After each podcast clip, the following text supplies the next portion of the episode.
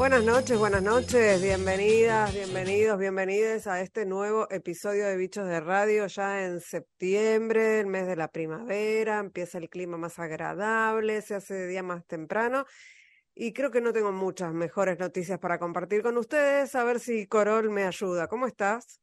¿Cómo va todo por ahí?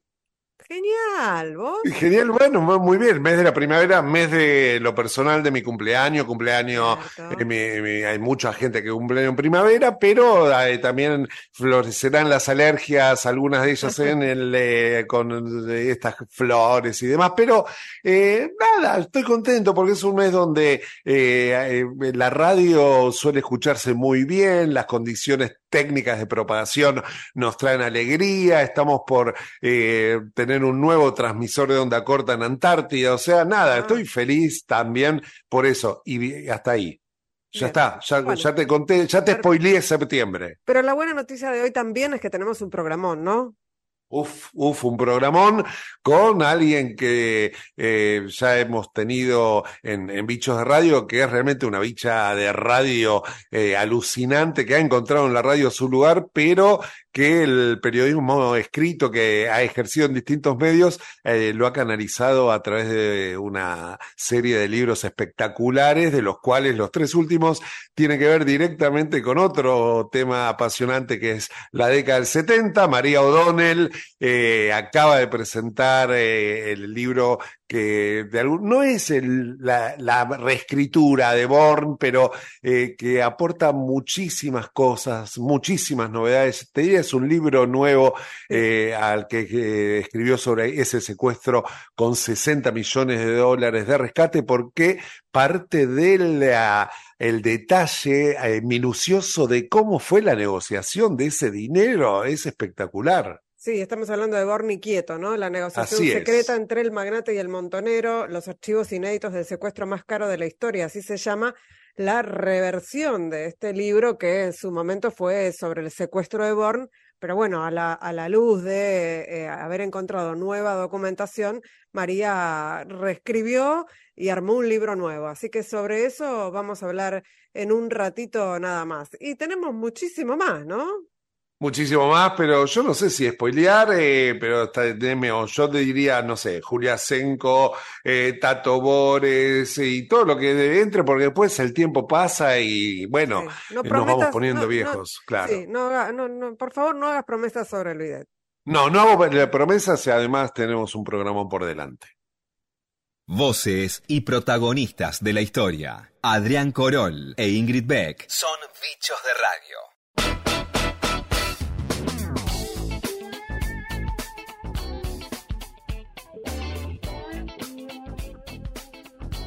Y tal lo anunciado, ya lo hemos presentado con, con Ingrid en el inicio del programa.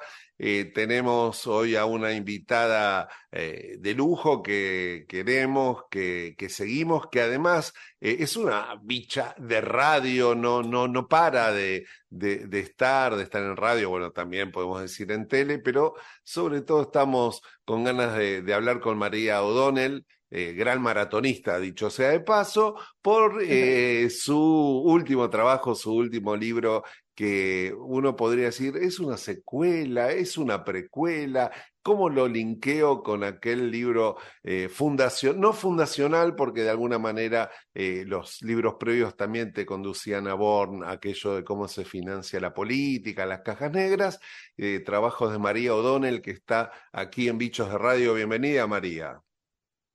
Qué lindo escucharte, Adrián, ¿cómo estás? Muy, muy bien, eh, muy eh, atrapado por, por la historia, eh, que, bueno, que te ha llevado a, retomar un tema. Yo recuerdo alguna charla personal donde por ahí decías, bueno, yo ya quiero dejar los 70, el tema de los 70, y viste que te agarra y no. No, no, yo te voy a decir algo, Adrián. A vos te ubico dentro de un grupo de gente que no está del todo bien, al cual yo también pertenezco, que somos los nerds de los 70, ¿entendés? Eh, entonces, este, somos gente que tiene un problemita, porque todo aquello que cae en nuestras manos sobre aquel tiempo, incluso el otro día te voy a contar, fui a ver una obra de teatro sobre que, que, hablas alrededor de Roberto Quieto. un lunes a la mañana, teatro alternativo en Palermo, y era gracioso porque me encontré con algunos conocidos y le digo, solo a nosotros nos pasa esto. bueno, y, a, mí a veces en la radio, ponerle acá en, bueno, estando en Chascomús, ponerle, tengo que hacer una nota de rock a Manuel Quieto, y no hablé de rock ni de La Mancha de Rolando ni nada, hablé de la familia Quieto.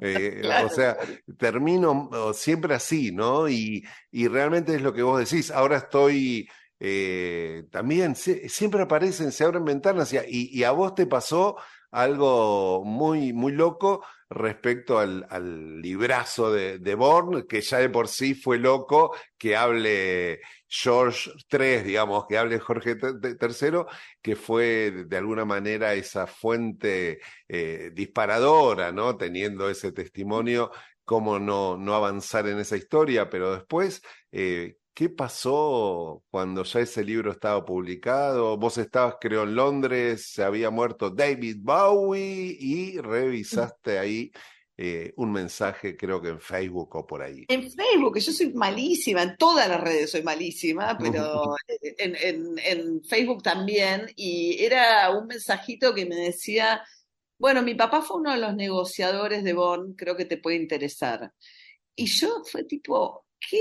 ¿Viste cuando terminás un libro? Y me dijo Claudia Piñero, algo que me gustó mucho después de leer eh, eh, Bonnie Quieto, me dice, también se puede leer como una historia de cómo un libro genera un libro, ¿no?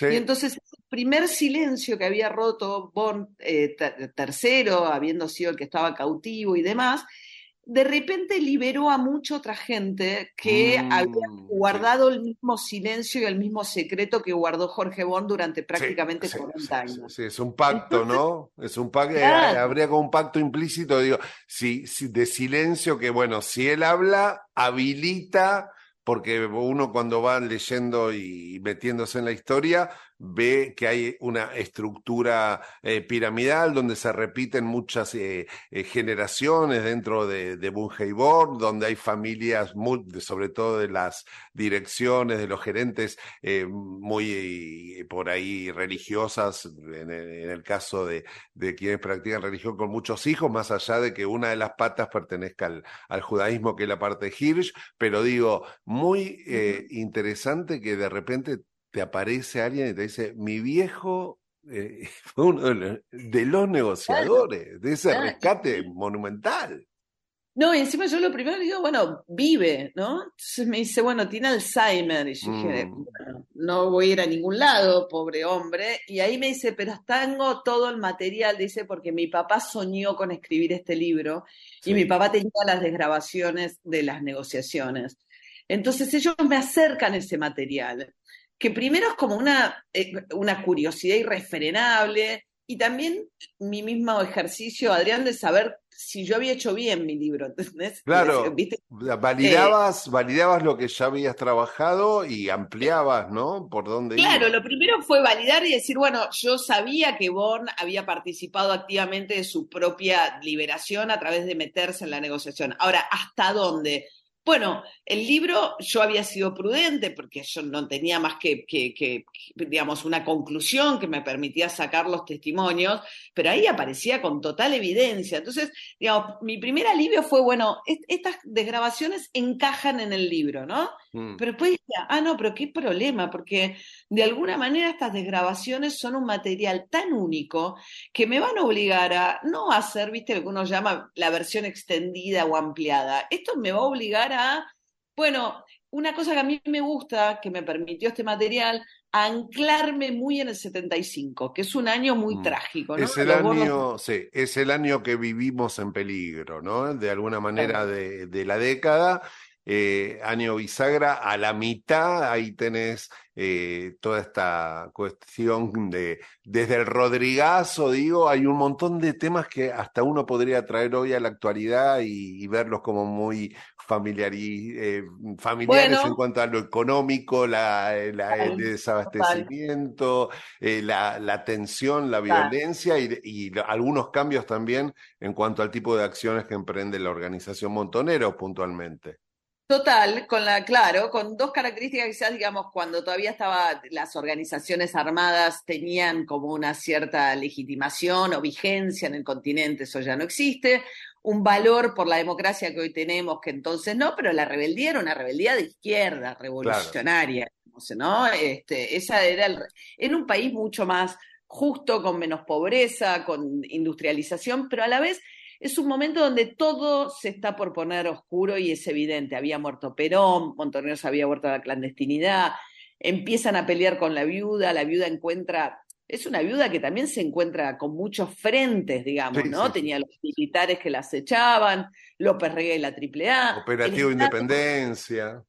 Exacto, el Estado que se empieza a deslizar claramente hacia la ilegalidad en el combate a las guerrillas, la tortura que empieza a ser usada como un mecanismo generalizado y una apuesta de Montoneros por la violencia eh, mm. fuerte, donde decide que su apuesta es ir a confrontar y a chocar con las Fuerzas Armadas. Y esa es una apuesta militar. Y ellos venían de ser una apuesta política, digamos, pensemos mm. que venían nada más que un año y medio antes, un poco eh, de movilizar multitudes con el gobierno acá, a la vuelta de, Perón. Eso, tener cargos, o sea, públicos, eh, buena parte de, de ellos en superficies, ¿no? Eh, gobernaciones eh, muy, muy afines en la universidad antes de las, eh, bueno, de la entrada de Otalagano, de Ivanisevich, o sea, tenían como una presencia muy fuerte en, en toda esa impronta y de un día para el otro quedan, vamos a decir, en bola. claro, una organización subterránea, mm. ¿entendés? Que se hacía ver había censura en los medios, entonces su única forma de hacerse notar pasan a ser los operativos militares. Y eso genera una tensión interna grande. El propio Quieto, que es una figura que para mí esta nueva versión rescata y, pone en movimiento de una manera que sí. a mí, perdóname que me meta y que eh, cuenta por ahí en detalle dos o tres cosas que complementan también lo que ya se ha escrito en doble condena y demás sobre Quieto, eh, que es muy interesante porque eh, hay algo que, que, está bueno, bueno, vos lo podés contar y lo sabés, Quieto era un bronce, era alguien que tenía una por ahí impronta y una trayectoria y un ascendente dentro de, hacia adentro y tal vez hacia afuera, que no tenía ningún otro dirigente. Claro, y eso generaba una fricción con Firmenich, ¿no? O sea, cuando se fusiona Montoneros con Farifab, se fusionan distintas culturas también, ¿no? Eh, Montoneros eh, eh, tenían cuatro años, habían matado a Aramburu cuatro o cinco años antes, acababan de nacer políticamente y, y, con un hecho que les dio un enorme protagonismo, y tenían tanto protagonismo que incluso se vuelven jefes de alguien como Quieto que venía con una trayectoria mucho más, digo, ya de por sí tenía casi 10 años más, mm. pero un abogado laboralista que se había formado en el, el, ejército latinoamericano del Che, digamos, otra mirada también tenía en ese momento eh, eh, Quieto, y había una discusión interna en Montoneros respecto de qué hacer, ¿no? Entonces me parece que la figura de Quieto, como decís, el libro Doble Condena es fantástico, planteando justamente esto, lo desaparece la dictadura y sus propios compañeros le dictan un juicio revolucionario alegando que había cantado bajo tortura. perdón, digo, digo algo importante, en realidad lo desaparece la democracia porque claro. él, todavía estábamos a fin del 75 eh, y tardamos, se tardó mucho en, en encontrar eh, la información ¿no? sobre lo que pasó con él, en algunos de los desclasificados que entregó Obama, creo, en, en la época de su visita en presidencia de Macri, en esos documentos aparecen menciones al caso Quieto y lo vinculan a Campo de Mayo. Claro, lo que pasa que fíjate que esto, como decís bien, Adrián, era fin del 75, digamos, el Estado no había puesto, todavía no había venido el golpe, es uno de los primeros desaparecidos en democracia todavía del método que se iba a utilizar en dictadura, exacto, ¿no? Exacto, Y después encima sus propios compañeros lo condenan. Y esto era un poco la idea de doble condena. A mí lo que me resulta todavía más chocante, y me parece un libro fabuloso, doble condena, desde el título mismo, hmm. es que si uno pone en contexto que Quieto había terminado seis meses antes, exitosamente, como jefe de la operación que le dio el botín más grande de la historia a Montoneros, ¿qué daño tiene que haber causado alguien bajo tortura sabiendo todo eso como para que se justifique un juicio revolucionario? Entiendo, entiendo eh, lo que vos decís. O sea, el tipo podía tener casi la información completa o casi completa, por ejemplo, de 60 palos verdes, dónde estaban, por dónde ir, eh, y lo acusaban porque por ahí cayó, claro, y por ahí y lo acusaban porque, no sé, cayó una casa en Córdoba y entonces era algo así, ¿no? Digo. Claro, eh, lo, peor es que no sabe, lo peor es que no se sabe que lo acusan porque nunca se en mm, público.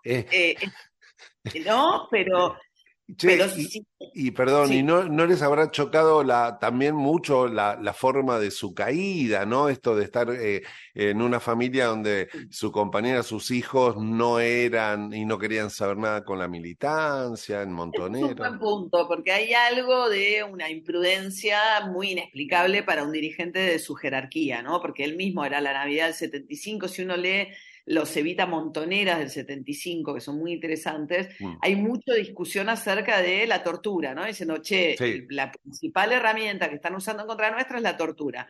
Primero estaba la tolerancia a 48, 24 horas para acomodar las pérdidas, después pasan a se puede, hay un artículo tremendo en una Evita Montonera que dice la tortura es perfectamente aguantable. Sí, sí. Eh, ¿no? Después cambian el código de conducta y dicen, bueno, la delación en cualquier circunstancia pasa a estar este, penada con el delito de, de, pasas a ser un traidor y se le sentencia a muerte, cosa que efectivamente le ejecutaron a un par de... Hay mal y, ahora lo que yo pienso, quiero volver a este libro porque es alucinante. Eh, a mí me, cuando lo terminé, dije, lo, lo, único que me quedé con las ganas es de, porque yo soy muy del documento sonoro, qué bueno hubiese sido recuperar las grabaciones, ¿no? Más allá de las de grabaciones y tener no, no sé si te haces, eh, imagínate, pero digo, esa igualmente...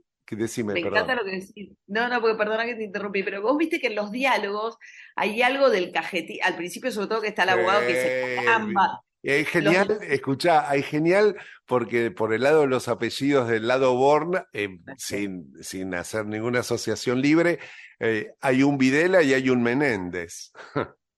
Exacto, y además del lado de los montoneros se ponían nombres de los, los que explicaban, ¿no? Peñalosa, Quiroga, y todo eso le resultaba un bodrio a los negociadores de Born, que era tipo, por favor, ¿qué hay que hacer? ¿Entendés? Y ese choque cultural y los distintos usos del lenguaje, ¿viste? A mí me, me, me, enloqueció la, el lenguaje, la cosa del lenguaje de dos, de dos mundos muy distintos. ¿viste? Está muy reflejado y, y hay, a ver, eh, se nota que por ahí eh, la organización Montonero sabía cómo manejarse respecto a cierta norma, ponerle de seguridad, la cárcel del pueblo, la logística de la columna norte, pero no sabían realmente medio perdidos con cómo manejarse con la guita, con el rescate, desde cuánto ocupaba físicamente eh, la cantidad de plata que estaban pidiendo, hasta cómo armar la ingeniería del cobro del rescate. O sea, la parte del negocio, como bien queda también en el libro,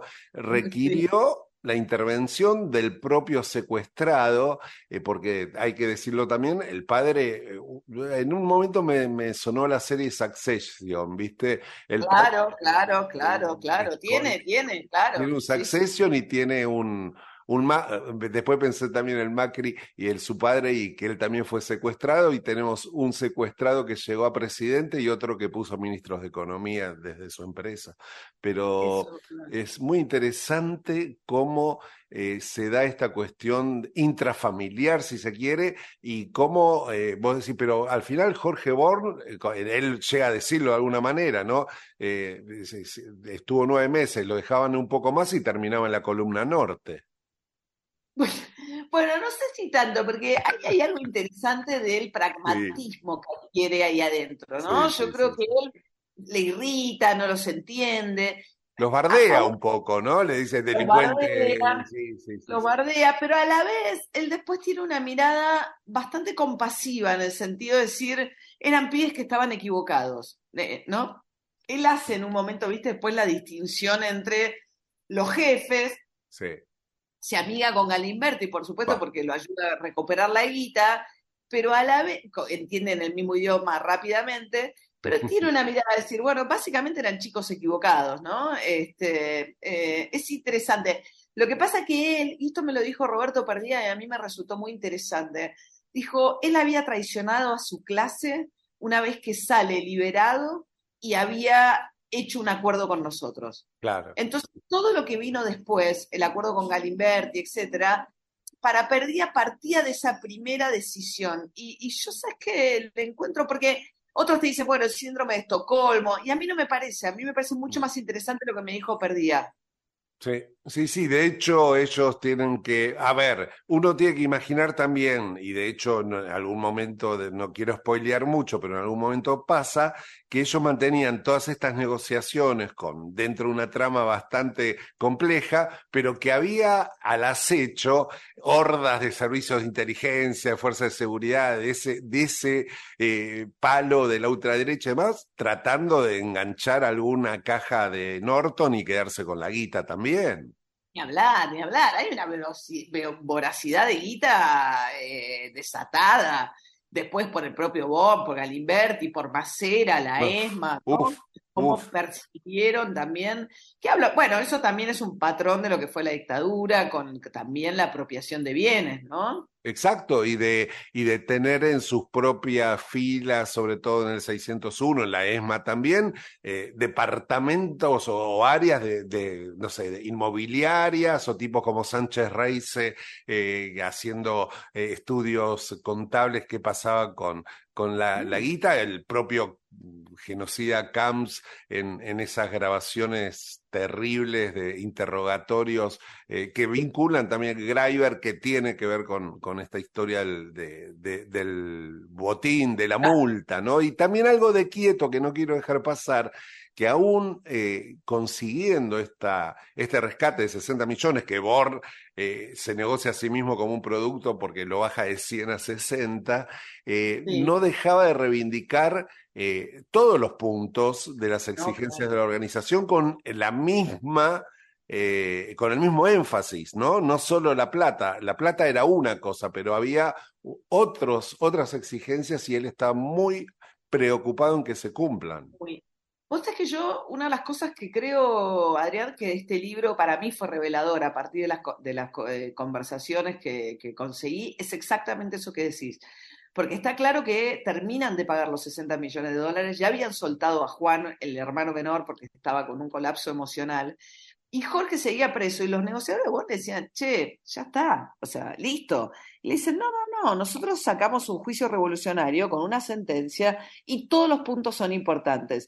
Y por no había entendido, ni tampoco el cautivo, lo suficientemente eh, bien la importancia, la dimensión simbólica que tenía, porque mm. Montonero se iba a hacer de una plata extraordinaria y quería que también en los sectores populares, con el reparto de comida y alimentos, y los sectores obreros con los que estaban disputando tras la muerte de Perón la representación sindical, que ahí también recibieran un beneficio. Y eso era parte de la disputa con la ortodoxia sindical, que, bueno, si, si tuvieron conflictos con Perón, Montoneros y la ortodoxia sindical, digamos, de Rucci en adelante, era una pelea feroz. Y Montoneros aprovecha el secuestro de Bonn para darle pelea en cada una de las fábricas del grupo a los sindicalistas. Sí, sindicalistas que después eh, eh, Arrozagará y otros investigadores van a, contar cómo buena parte de esas comisiones internas eh, más ligadas a la tendencia y demás fueron masacradas durante la dictadura, ¿no? O sea que había eh, agentes de DIPBA y de otros servicios de inteligencia en, los sindicatos. Pero vos fíjate, Adrián, perdona, por eso es muy interesante lo que sí, solo esto. Montoneros había tenido una estrategia de penetrar las fábricas, ¿no? Con dirigentes propios, tenía gente. Ahora, después vino lo que decís vos, se convirtió en lugar de espionaje. Ahora, esos dirigentes sindicales fueron masacrados a los pocos meses, pero porque estaban también muy expuestos, porque de nuevo el paso a la clandestinidad de Montoneros dejó mucha gente a la intemperie. Sí, sí, sí, sí, sí, o sea, eh, flotando sin hacer pie.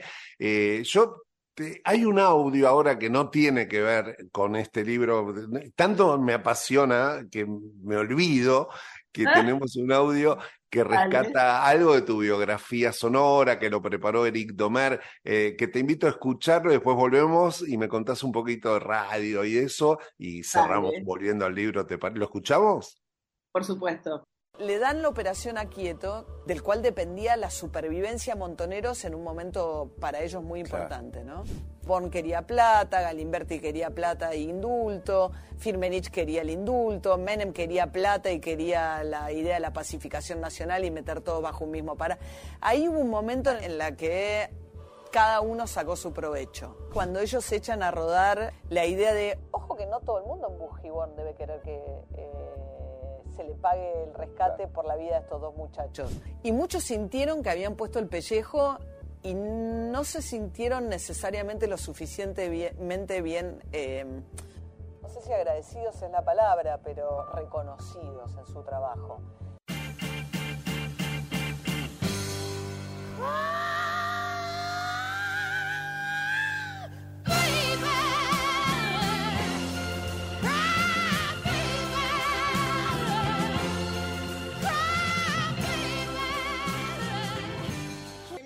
Por los trabajadores y profesionales de radio. El rubro es...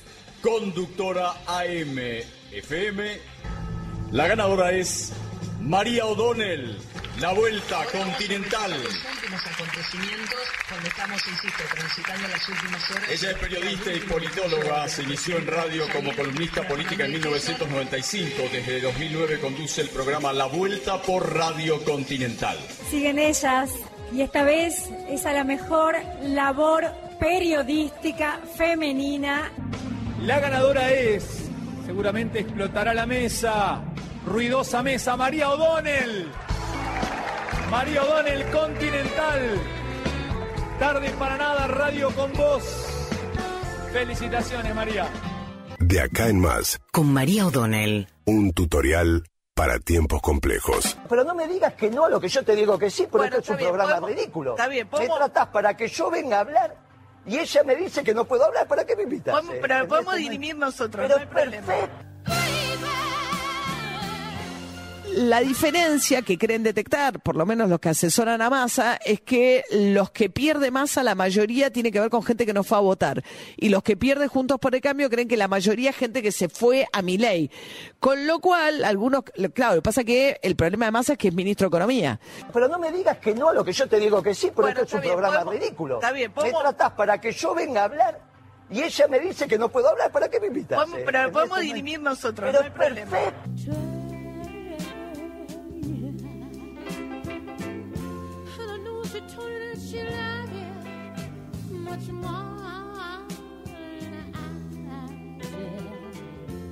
Yo trato de tener opiniones diversas, de escuchar opiniones diversas. A mí me sería un plomo escuchar solo al que piensa como yo. Trato de que eso no me pase. Eh, trato de que eso no me pase, pues me, aburro enormemente. Digo, me encanta más escuchar al que piensa distinto. De hecho, viste, cada tanto escucho un medio y otro, pero más con como tipo, para mí es como una incursión, te digo, antropológica, ¿entendés? Este. ¿En dónde? A los extremos, ¿viste? Por ahí me pongo un rato en algunos que gritan de un lado y los que gritan del otro. Digo, ¿qué están? Digo, ¿viste? Digo, mira, digo, qué loco, ¿viste? Eh, pero trato para tratar de ver qué dicen, cómo qué, están diciendo y qué sé yo, pero es más un interés como de curiosidad que de otra cosa. Eh, pero lo que quiero decir, en cuanto a los entrevistados, sí me interesa escuchar cosas diversas trato de, con un límite o no. ¿Ves? Esas cosas también discutimos a veces con Ernesto. Yo no sé si cualquiera, ¿entendés? Eh, te lo preguntas con ley, por ejemplo, para ponerte un ejemplo. ¿Qué haces con ley como entrevistado?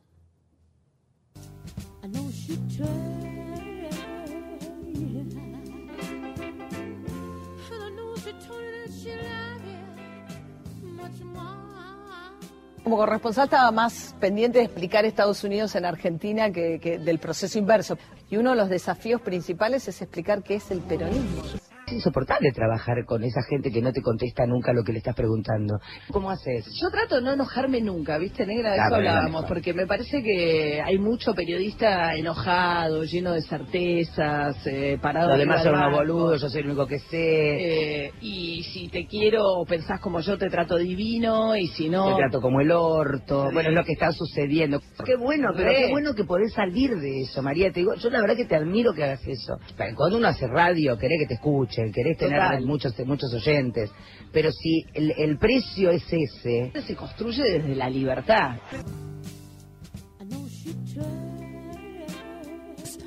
Yo mucho me digo, escúchame, te juro que te lucís más con un reportaje y de vuelta, uh, hace un poco discutía esto fuerte con alguien.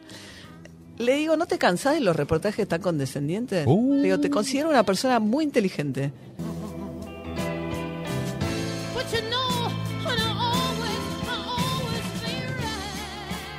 María, ¿te, te, sentís eh, reflejada en este archivo? ¿Lo resistís?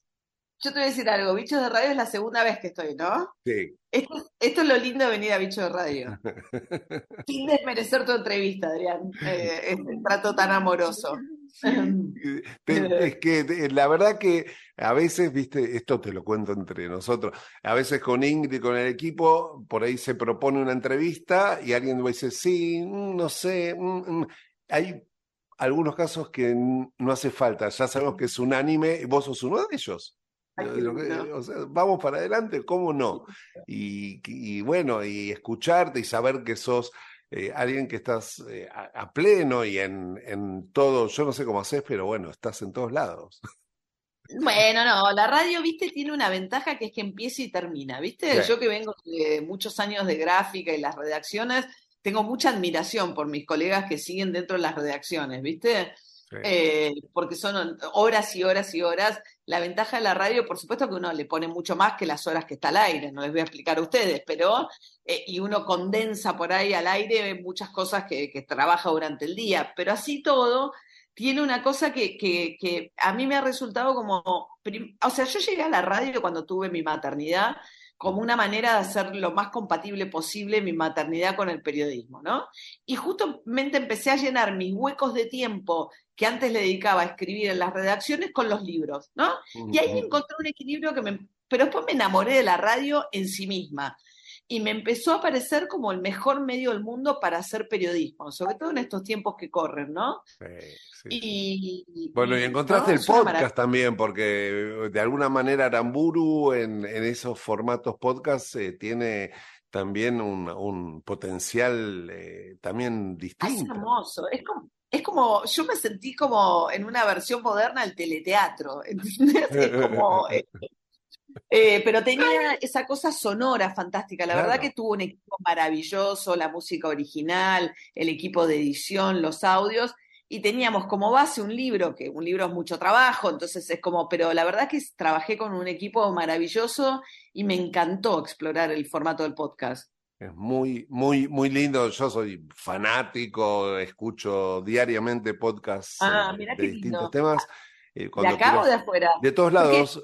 Ahora ah. estoy escuchando de nuevo Epidemia Ultra, eh, que te va a interesar mucho si no lo conoces, eh, que es un ah. podcast que analiza el, avance en el mundo de las llamadas ultraderechas, de libertarios, que yo he hecho eh, por un, ah, eh, desde Alemania y contándote país por país eh, en cada episodio, la Hungría, ah. pasa por la India, por Chile.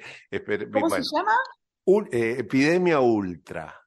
Ah, Epidemia Y por supuesto soy fan de Radio Ambulante, que tiene unos episodios fantásticos, pero Epidemia Ultra me parece que te va a, interesar porque tiene mucho, mucho de, de, de, de, esta, de esto que pasa este en el mundo, ¿no? De este momento, y digo, este momento ahora me vas a decir que ya está con los 70, que ya está, que Born quieto y esta negociación son el cierre. No, no, no, no, no, ya, no me creo ni a mí misma. Ah, buenísimo, menos mal, menos mal, menos mal, porque hay, tanto para contar. Porque eh, es lo que te decía recién, con eh, Succession hicieron una serie de un montón de temporadas, imagínate Born lo que se podría hacer.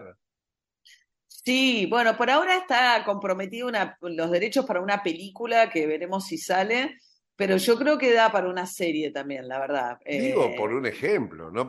Es, tremenda la historia y, sobre todo en este, en esta, en este último, en la negociación Born y Quieto, es donde aflora lo que le faltaba, eh, esa cosa medio de Shakespeare, de tri, o sea, esa intrafamiliar, el Born que, que, está secuestrado y negocia su propia libertad más que el padre, todo eso. Porque del punto de vista narrativo, Adrián, también, viste, haber redactado antes un secuestro era algo muy encerrado, o sea, como que al relato le faltaba un poco de aire. Exacto, ¿qué pasaba por fuera?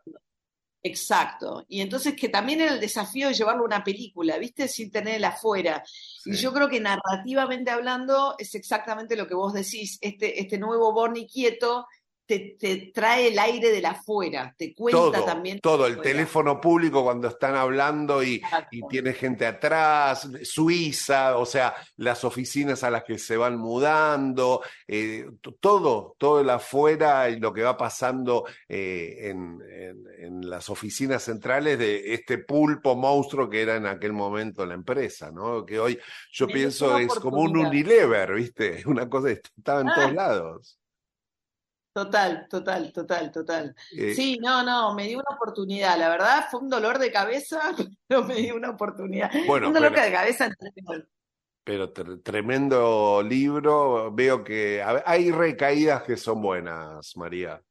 no, fue una recaída. Nadie, yo no lograba explicarle a nadie. Me hizo gracia porque Claudia Pineda me decía, yo no entendía qué estabas haciendo. Me decías que estabas con el mismo libro, pero pasaban los años y seguía. Me dice, yo no entendía, le digo, y a mí me costaba decirles, es otro libro, es la misma historia. Es otro libro y hay que, hay que leerlo y yo ya estoy esperando el próximo.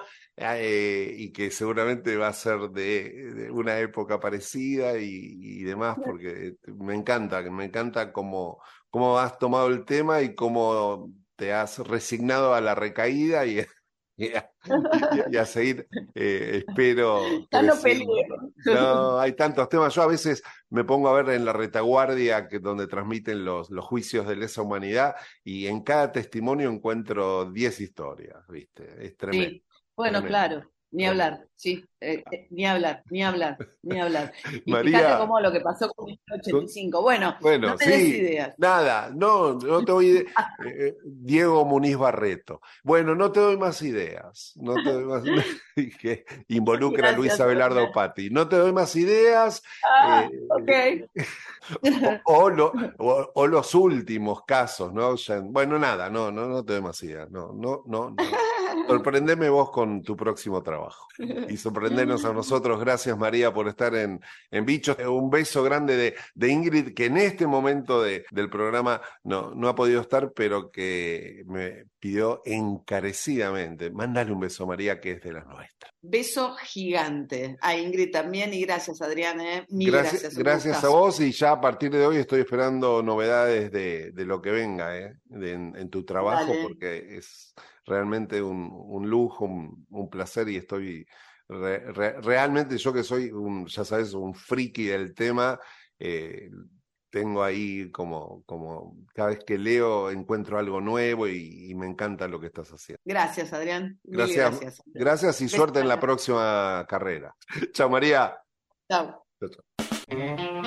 Sintoniza el diario. Bichos de Radio con Ingrid Beck y Adrián Corol. Así como un día se va, llega otro en su lugar. Vos perderás mi amistad, pero un hijo nacerá. A mí me gusta mucho cómo canta esta señora. Estamos escuchando La vida es una buena idea de su primer long play, de su primer disco vital. Eh, pero lo que ocurre con Julia Senko es que lanzó Carta de un león a otro, lo grabó en vivo como parte de los festejos de los 40 años de la salida de su primer long play, de, de, su primer disco, ¿no? De Vital. Eh, y bueno, 40 años, como los 40 años de democracia, lanzó Carta de un león a otro que además viene a cuento de Chico Novarro, ¿no? Que se nos fue hace muy poquito. Eh, la presentó el 14 de abril en el Café Berlín de Buenos Aires, un lugar precioso. Y lo que tenemos aquí de Julia Senco, además de escuchar su hermosa voz, es un mensaje en, en el que nos habla de los 40 años de este primer disco y en donde rinde, claro, un homenaje a Chico Novarro. Hola bichos de radio, hola Ingrid, hola Adrián, espero que estén bien. Yo les quiero contar que mm, este año se cumplen 40 años de la salida de mi primer álbum, Vital, un año muy importante fue porque, bueno, el año 83, 1983, con un primer álbum, long play, como se decía en esa época, en un sello que ya no existe, que se llamaba Polygram, con canciones que aún hoy sigo cantando.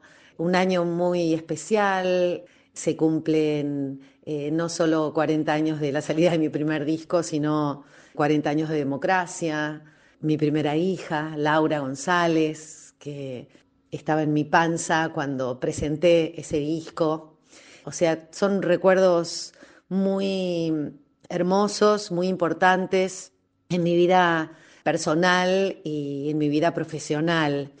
Y una de las canciones que forma parte de ese disco y que aún hoy sigo cantando es Carta de un león a otro, de Chico Novarro y tuve la, suerte de poder compartir con él un momento delicioso, inolvidable, no hace mucho, en su casa, cuando le hice escuchar una canción que yo había cantado a los seis años en el cumpleaños de mi hermano, que era una canción de él, El orangután, y que, que, se había grabado todo, toda esa fiesta en, en, discos de pasta y yo digitalicé y fui a su casa.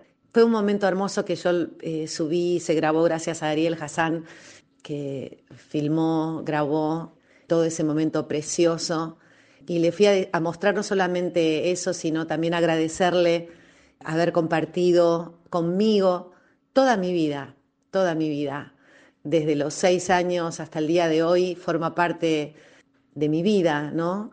Y cantaba sus canciones desde muy chiquitita.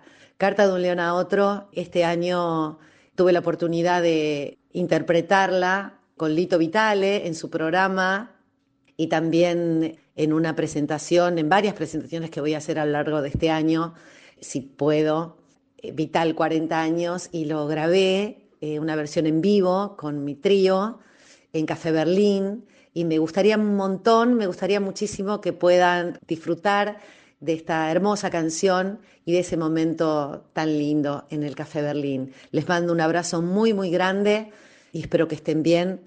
Gracias por difundir nuestro trabajo. Chao. Carta de un león a otro.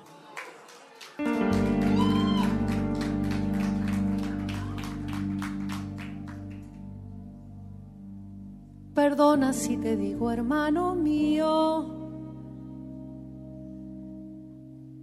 qué ganas de escribirte.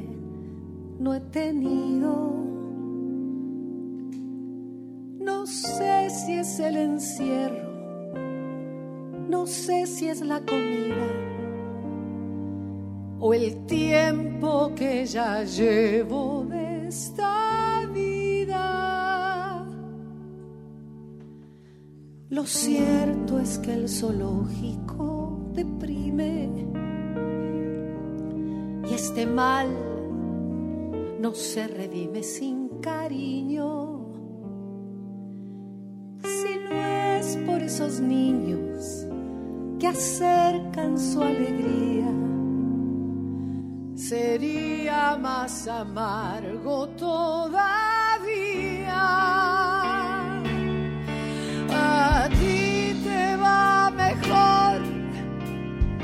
espero.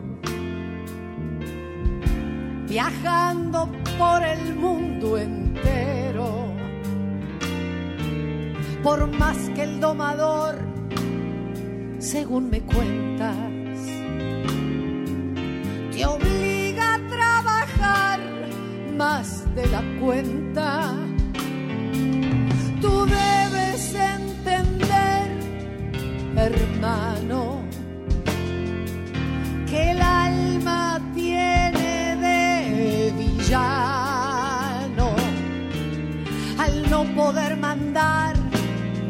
Quien quisiera.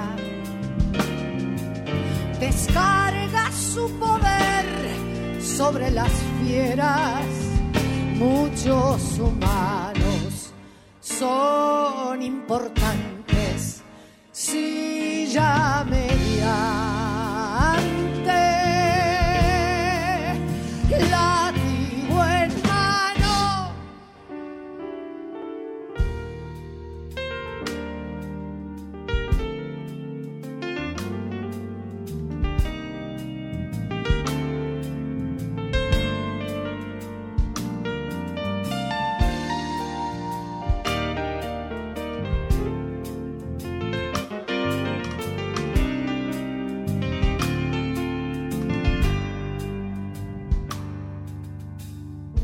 Pero volviendo a mí, nada ha cambiado aquí desde que fuimos separados. Hay algo, sin embargo, que noto entre la gente, parece que me viera diferente. Ojos han perdido algún destello, como si fueran ellos los cautivos. Y puedo asegurarte, apuesta lo que quieras, que afuera tienen miles de problemas. Caímos en la selva, hermano, y mira en qué piadosas manos el aire está viciado de humo y muerte. Y quien anticipar puede su suerte volver a la naturaleza. Sería la mejor Allí podrán amarse libremente. Y no hay ningún zoológico de gente. Cuídate, hermano. Yo no sé cuándo,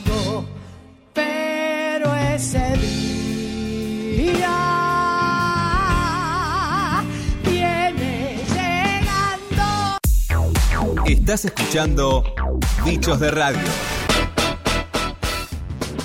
¿Sabes que hay, hay perlitas en el archivo? Nuestra producción encuentra cada perlita y hay eh, siempre en el archivo alguien que vos lo buscás, lo encontrás en registros de hace décadas y decís, pero esto lo grabó la semana pasada. Sí, Eh. ¿viste? Y ese alguien es Tato Bores, Sí. indudablemente, ¿no? Sí, bueno, cuando, cuando pensás en, en los últimos meses de la dictadura y los primeros meses de la democracia, a mí se me viene a la mente el Tato Bores, los monólogos de Tato Bores, el programa de Tato Bores y, y a mis viejos eh, con la tele los domingos a la noche eh, mirando y escuchando a Tato y esos encuentros que tenía con, con los diferentes eh, representantes de la política. Hablaba de cosas de las que no se podía hablar. Eh, y bueno, trajimos acá este, este recuerdo de Tato Bores eh, y sus monólogos. Recordamos el programa de Tato de la Vuelta a la Democracia, ¿no? Nada, nada menos, ¿no? Porque este es del archivo, que es el programa inmediatamente después de las elecciones del mes de octubre de 1983, 40 años atrás. Eh, bueno, hablaba de cosas, como decimos, siempre vigentes, un, un genio y el recuerdo eh, compartido de lo que decías recién, Ingrid, de, de cada casa eh, donde había una tele prendida el domingo a la noche. Bueno, ya votamos. Mira, a mí se me hace que los argentinos no votábamos desde que Agustín Bardi escribió el famoso tango ¡Qué noche! rememorando aquel día que nevó la Argentina, que ni borda se debe acordarla. Por eso, el stop fiesta de las elecciones nos tenía a todos alborotando como, como mamado en kermese. Se podrán imaginar que los otros días anduve saltando como piojo de un lado para otro, rajándole a la uña, porque tuve que evaluar el cierre de todas las campañas electorales. Y eso resultó tan fácil como sembrar maíz con una pincita de depilar, ¿verdad? El día 26 de octubre, cuando decidí ir al acto radical, en la 9 de julio salí temprano de casa. En la calle me paró mi gran amigo don Herminio Iglesias para invitarme a subir a su coche. ¿Qué coche? Eso no era un coche, era una carrindanga modelo 1940. Era un gallinero ambulante. ¿Pero qué pasó, don Herminio? ¿Por qué anda en ese en ese monumento al andrajo. Lo afanaron. La suerte que Herrera le está fallando. Que el, el, sniper rechiflado se le dio vuelta. O tiene de asesor a uno de los Chicago Boys. Cállese, Tato, me dijo, cállese. Mientras sacaba unas heces de una bolsita y se las iba comiendo. Tengo que andar en esto para que no hablen de mis varios Mercedes no tenga ninguna duda, pero se puede saber, digo, ¿por qué se la agarran conmigo? ¿Quién soy yo? El que pateó la escupidera. No se ponga así, don Hermiño, le dije ocurre que todos los hombres públicos vivimos como en una vidriera. Peor están las mujeres públicas, Tato. No me haga reír, que se me parte el labio. Los otros días fui a visitar a los muchachos de la caja de ahorro y me gritaron de todo menos hermoso. ¿Sabe lo que pasa? Yo soy un muchacho humilde de Villanera y me cargan porque no sé hablar de la filosofía de Kierkegaard. Escúcheme, don Herminio, le dije, si va a hablar de filosofía, elija otro filósofo, porque con Kierkegaard en cualquier momento se va a mandar un furcio histórico. Me dejó en la avería de Mayo, sonrió socarronamente a los que iban caminando hacia la 9 de julio y se fue para el sur. Yo empecé a caminar y de pronto me crucé con unos muchachos fornidos que llevaban una boina blanca y se tiraban bolsas de cemento como quien se tira pelota de básquet como para mantenerse en forma. En la mitad iba caminando una señora con zapatillas de paño, soquetes amarillos. Cuando yo me dijo, mi querido amigo Tato, me acerqué. Era Amalita la Cruz del Portabat. Pero ¿cómo quiere que la reconozca con ese batón pirineo, esa peluca oscura y esos ruleros fluorescentes?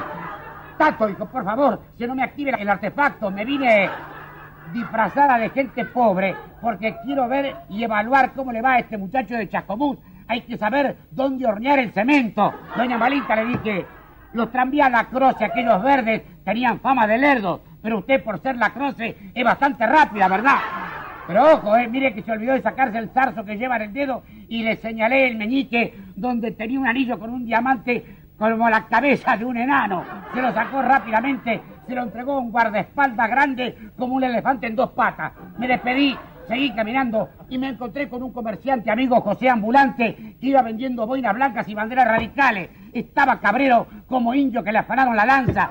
Tatonte, empezamos mal. Estos radicales son intervencionistas y estatizantes. Digo, ¿pero por qué? Porque están regalando las boinas y las banderas y atentan contra libre empresa que somos nosotros. Y de pura bronca se sentó en el cordón de la vereda a morfarse el dedo gordo del pie. Había una multitud. Una vieja gritaba, no me gustan los apretores, pero ya que estamos, yo agarré me metí entre los adelantes radicales y cuando me acerqué al ojo de la tormenta al lado del obelisco empezaron a gritar, Tato Corazón, Tato Corazón, pensando que les iba a tirar el frac como había hecho en la cancha de Vélez pocos días antes.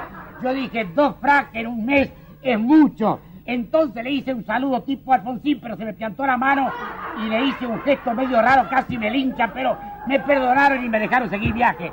Continué evaluando los cánticos y las pancartas. Había una pancarta confianzuda que decía, dale bigote, adelante todavía, vamos todavía. Otra decía, somos más de lo que estamos. Mientras en el Parco Radical mi gran amiga Julia Elena Dávalo cantaba la chacarera radicheta detrás del palco, me acerqué a don Alfonsón, que se estaba tomando un té caliente para la gola. Le dije, don Raúl, le deseo toda clase de éxitos y si no llega a ganar las elecciones, no se preocupe. Acuérdese de las palabras del poeta, mi gran amigo Janover, cuando dijo, encallar es haber partido un día. Me despedí y me fui a casa a ver el, el discurso por televisión porque en casa y con un guiscacho en la mano se saborea mejor el discurso que apretado en la calle y con olor a jaula de oso, ¿verdad?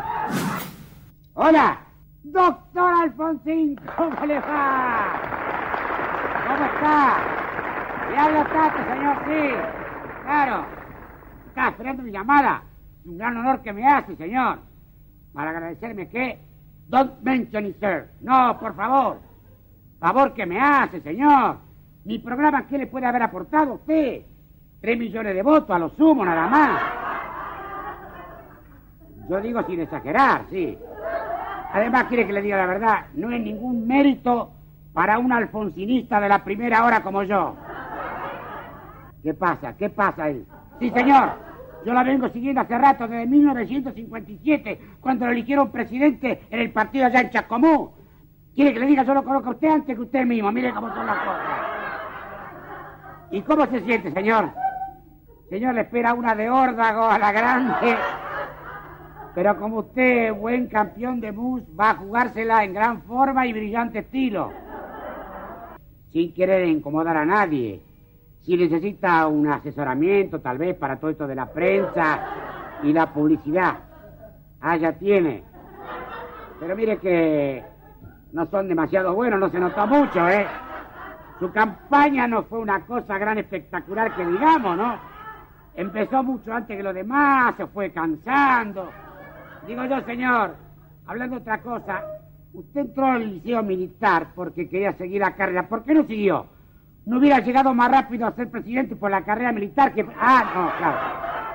Ah, comprendo. El 30 de octubre, todos los argentinos le abrimos un crédito fenomenal de fe y esperanza. Yo sé que va, que va a amortizarlo bien, señor, sí, ese crédito, claro. Y usted sabe mejor que nadie que en eso no hay refinanciación, señor, sí. Chao, adiós, señor. Y le deseo la mejor de las suertes. Será la suerte de todos. Hasta siempre, adiós, buenas noches. Ingrid Beck y Adrián Corol son bichos de radio. Por Nacional. Se nos terminó el programón. Epa, programón, arrancamos septiembre con un programón, pero volveremos la próxima semana. Sí, con otro programón. En este caso hicimos este programa, como en todos los casos, con este equipazo integrado por Silvana Avellaneda, Marianela Cantelmi y Eric Domergue en la producción, Martín Bibiloni en la web y en las redes, Ingesta en la edición de audios. Y vos y yo que hacemos estas monerías eh, acá en los micrófonos, ¿no? No queda otra Ingrid, pero el viernes que viene volveremos el bicho de radio, esto que es apenas un programa de radio. C'è qualcosa di molto facile che io posso fare, accendere la radio e mettermi a ascoltare.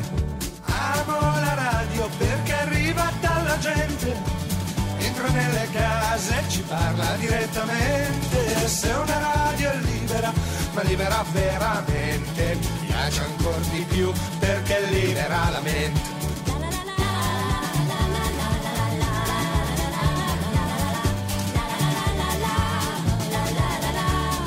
La radio si può scrivere, leggere o cucinare, c'è da stare immobili, seduti lì a guardare. E forse proprio quello che me la fa preferire radio non si smette di pensare.